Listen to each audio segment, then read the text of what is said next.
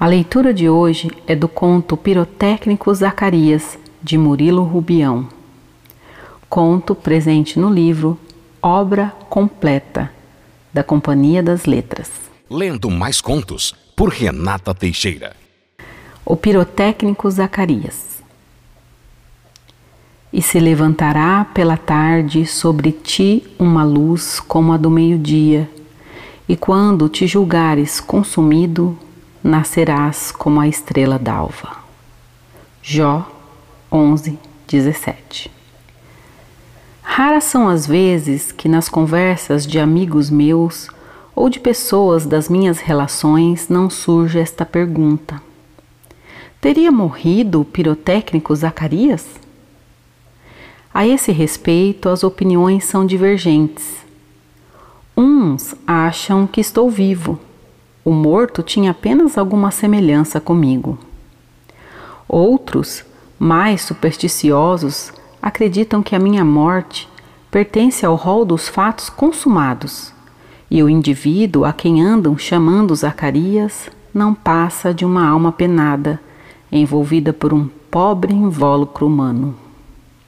Ainda há os que afirmam de maneira categórica o meu falecimento e não aceitam o cidadão existente como sendo Zacarias, o artista pirotécnico, mas alguém muito parecido com o finado.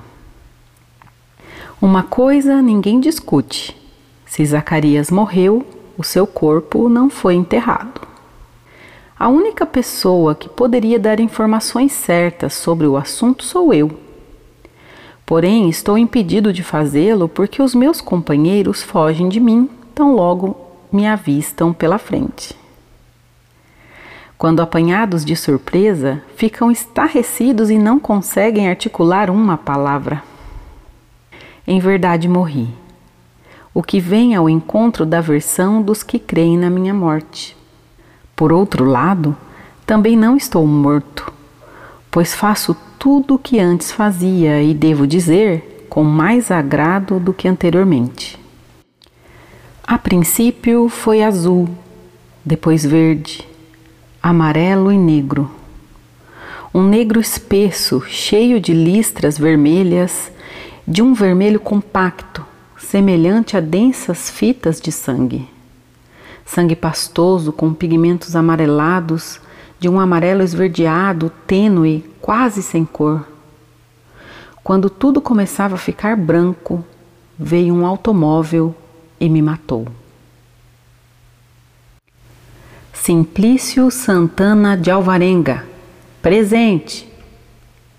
Senti rodar-me a cabeça, o corpo balançar como se me faltasse o apoio do solo. Em seguida, fui arrastado por uma força poderosa e irresistível. Tentei agarrar-me às árvores, cujas ramagens retorcidas, puxadas para cima, escapavam aos meus dedos. Alcancei mais adiante com as mãos uma roda de fogo que se pôs a girar com grande velocidade por entre elas, sem queimá-las, todavia. Meus senhores, a luta vence o mais forte o momento é de decisões supremas. Os que desejarem sobreviver ao tempo, tirem os seus chapéus. Ao meu lado dançavam fogos de artifício, logo devorados pelo arco-íris. Simplício Santana de Alvarenga. Não está? Tire a mão da boca, Zacarias. Quantos são os continentes? E a Oceania? Dos mares da China não mais virão as quinquilharias. A professora magra, esquelética, os olhos vidrados, empunhava na mão direita uma dúzia de foguetes. As varetas eram compridas, tão longas que obrigavam Dona Josefina a ter os pés distanciados uns dois metros do assoalho e a cabeça, coberta por fios de barbante, quase encostada no teto. Simplício Santana de Alvarenga. Meninos, amai a verdade. A noite estava escura, melhor, negra. Os filamentos brancos não tardariam a cobrir o céu. Caminhava pela estrada Estrada do acabamundo. Algumas curvas, silêncio, mais sombras que silêncio. O automóvel não buzinou de longe, e nem quando já se encontrava perto de mim enxerguei seus faróis. Simplesmente porque não seria aquela noite que o branco desceria até a terra. As moças que vinham no carro deram gritos histéricos e não se demoraram a desmaiar. Os rapazes falaram baixo, curaram-se instantaneamente da bebedeira e se puseram a discutir qual o melhor destino a ser dado ao cadáver.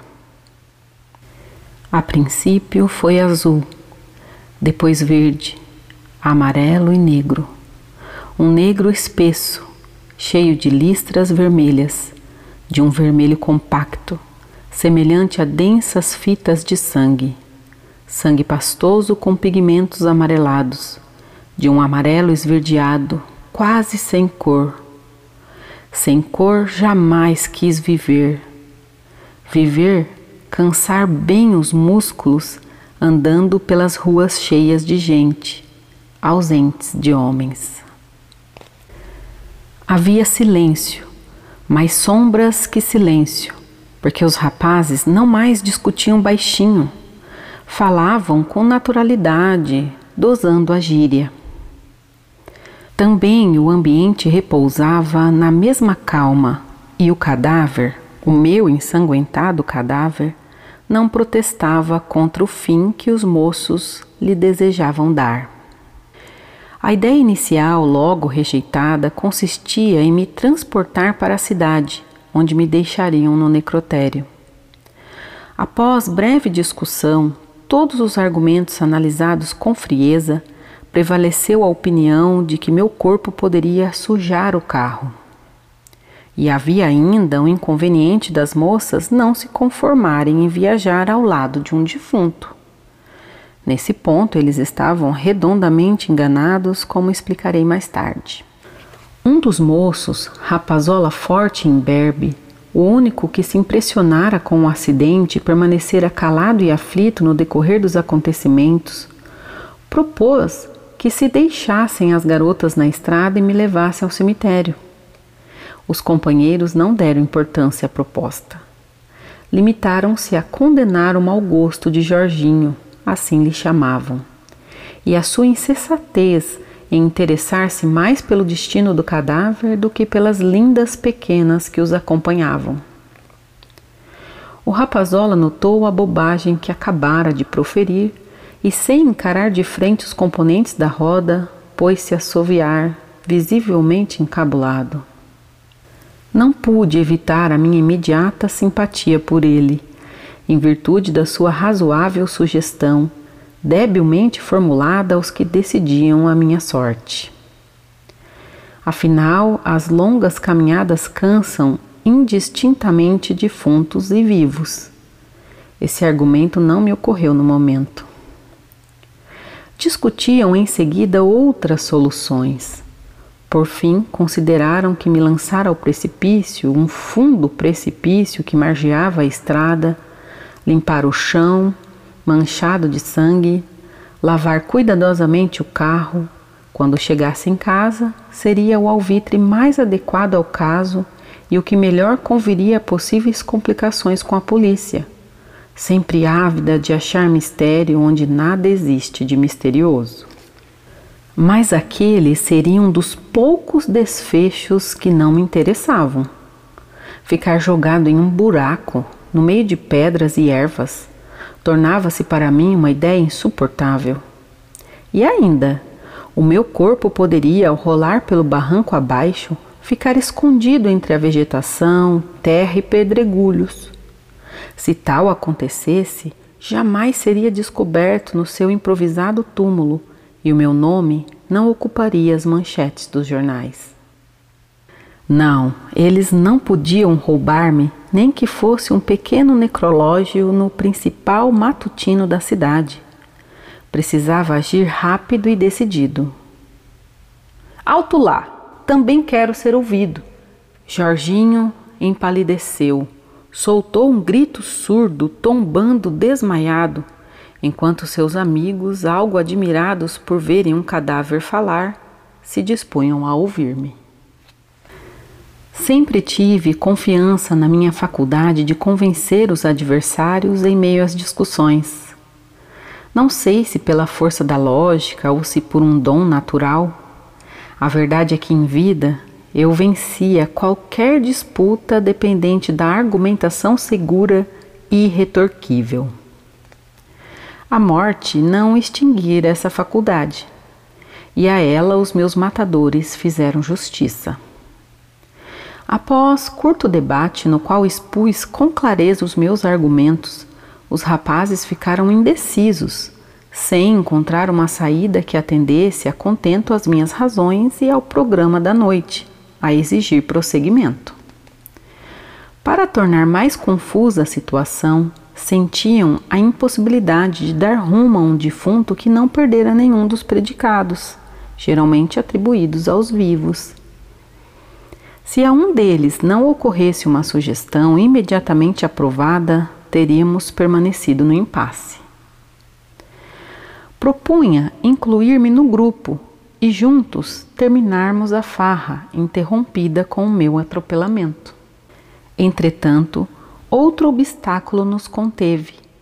As moças eram somente três, isto é, em número igual ao de rapazes.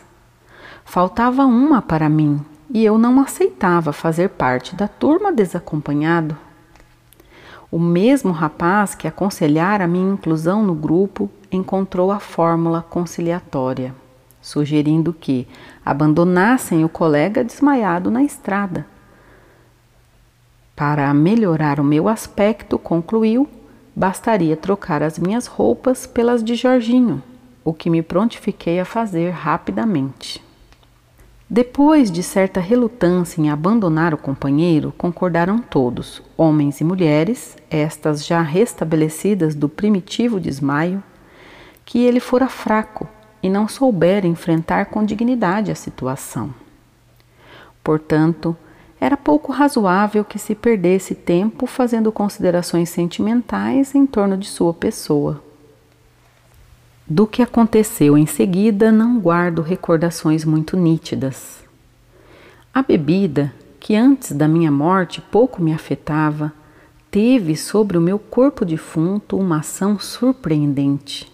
Pelos meus olhos entravam estrelas, luzes cujas cores ignorava, triângulos absurdos, cones e esferas de marfim, rosas negras, cravos em forma de lírios, lírios transformados em mãos, e a ruiva que me fora destinada, enlaçando-me o pescoço com o corpo transmudado em longo braço metálico. Ao clarear o dia, saí da semiletargia em que me encontrava. Alguém me perguntava onde eu desejava ficar.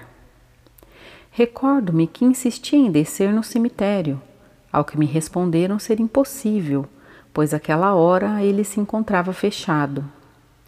Repeti diversas vezes a palavra cemitério. Quem sabe nem chegasse a repeti-la, mas somente movesse os lábios, procurando ligar as palavras às sensações longínquas do meu delírio policrômico. Por muito tempo se prolongou em mim o desequilíbrio entre o mundo exterior e os meus olhos, que não se acomodavam ao colorido das paisagens estendidas na minha frente. Havia ainda um medo que sentia, desde aquela madrugada quando constatei que a morte penetrara no meu corpo. Não fosse o ceticismo dos homens, recusando-se a aceitar-me vivo ou morto, eu poderia abrigar a ambição de construir uma nova existência. Tinha ainda que lutar contra o desatino que, às vezes, se tornava senhor dos meus atos e obrigava-me a buscar ansioso nos jornais qualquer notícia que elucidasse o mistério que cercava o meu falecimento. Fiz várias tentativas para estabelecer contato com meus companheiros da noite fatal e o resultado foi desencorajador. E eles eram a esperança que me restava para provar quão real fora a minha morte. No passar dos meses, tornou-se menos intenso o meu sofrimento e menor a minha frustração ante a dificuldade de convencer os amigos de que o Zacarias que anda pelas ruas da cidade é o mesmo artista pirotécnico de outros tempos, com a diferença de que aquele era vivo e este um defunto. Só um pensamento me oprime. Que acontecimentos o destino reservará a um morto, se os vivos respiram uma vida agonizante? E a minha angústia cresce ao sentir na sua plenitude que a minha capacidade de amar, discernir as coisas, é bem superior à dos seres que por mim passam assustados. Amanhã o dia poderá nascer claro, o sol brilhando como nunca brilhou.